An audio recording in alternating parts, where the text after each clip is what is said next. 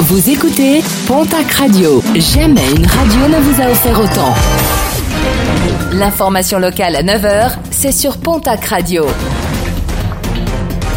Bonjour Jean-Marc Courage Sénac. Très belle matinée à vous toutes et vous tous. Macabre découverte à Mont-de-Marsan, le corps sans vie d'un homme âgé de 58 ans a été retrouvé dans la 12.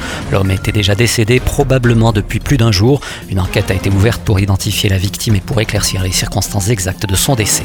Fête gâchée à Orthez, une rixe a éclaté dans la nuit de samedi à dimanche. De jeunes âgés d'une vingtaine d'années ont été légèrement blessés et pris en charge par les secours. L'un d'eux aurait fait usage de son couteau. Une enquête a été ouverte pour éclaircir les circonstances de cette nouvelle bagarre. Une vitesse excessive certainement à l'origine de l'accident mortel déploré vendredi matin à bord de rivières en Comminges. Un accident dans lequel une jeune fille de 18 ans a perdu la vie. Deux hommes âgés d'une vingtaine d'années ont également été blessés dans cet accident.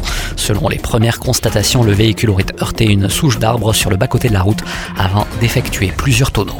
Un accident de personne à l'origine de l'interruption du trafic ferroviaire hier matin entre Pau et Puyot. La victime a été percutée par un train à hauteur du passage à niveau du boulevard de l'Europe, à l'Escar. Le conducteur choqué a été remplacé par l'un de ses collègues. Une enquête a été ouverte. En sport, basket, jour J pour l'élan béarnais avec l'audition du club par la Fédération française de basket. Les verts et blancs qui n'appartiennent plus aux Américains de CSG, mais à un groupe d'investisseurs locaux mené par le Biarro Sébastien Un changement de main qui débloque la subvention municipale de 1 200 000 euros. Une audition qui ne sera pas la dernière cartouche de l'élan pour sauver sa peau dans l'élite. Une conciliation est toujours possible devant le comité national olympique et un recours final peut également être envisagé devant le tribunal administratif.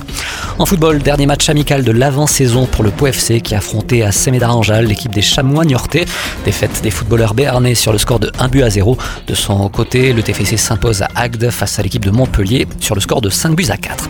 Et puis en hippisme et en raison des incendies en Gironde, le quintet prévu à la Teste aujourd'hui sera finalement couru sur l'hippodrome du Grand Arbre à la Loubert.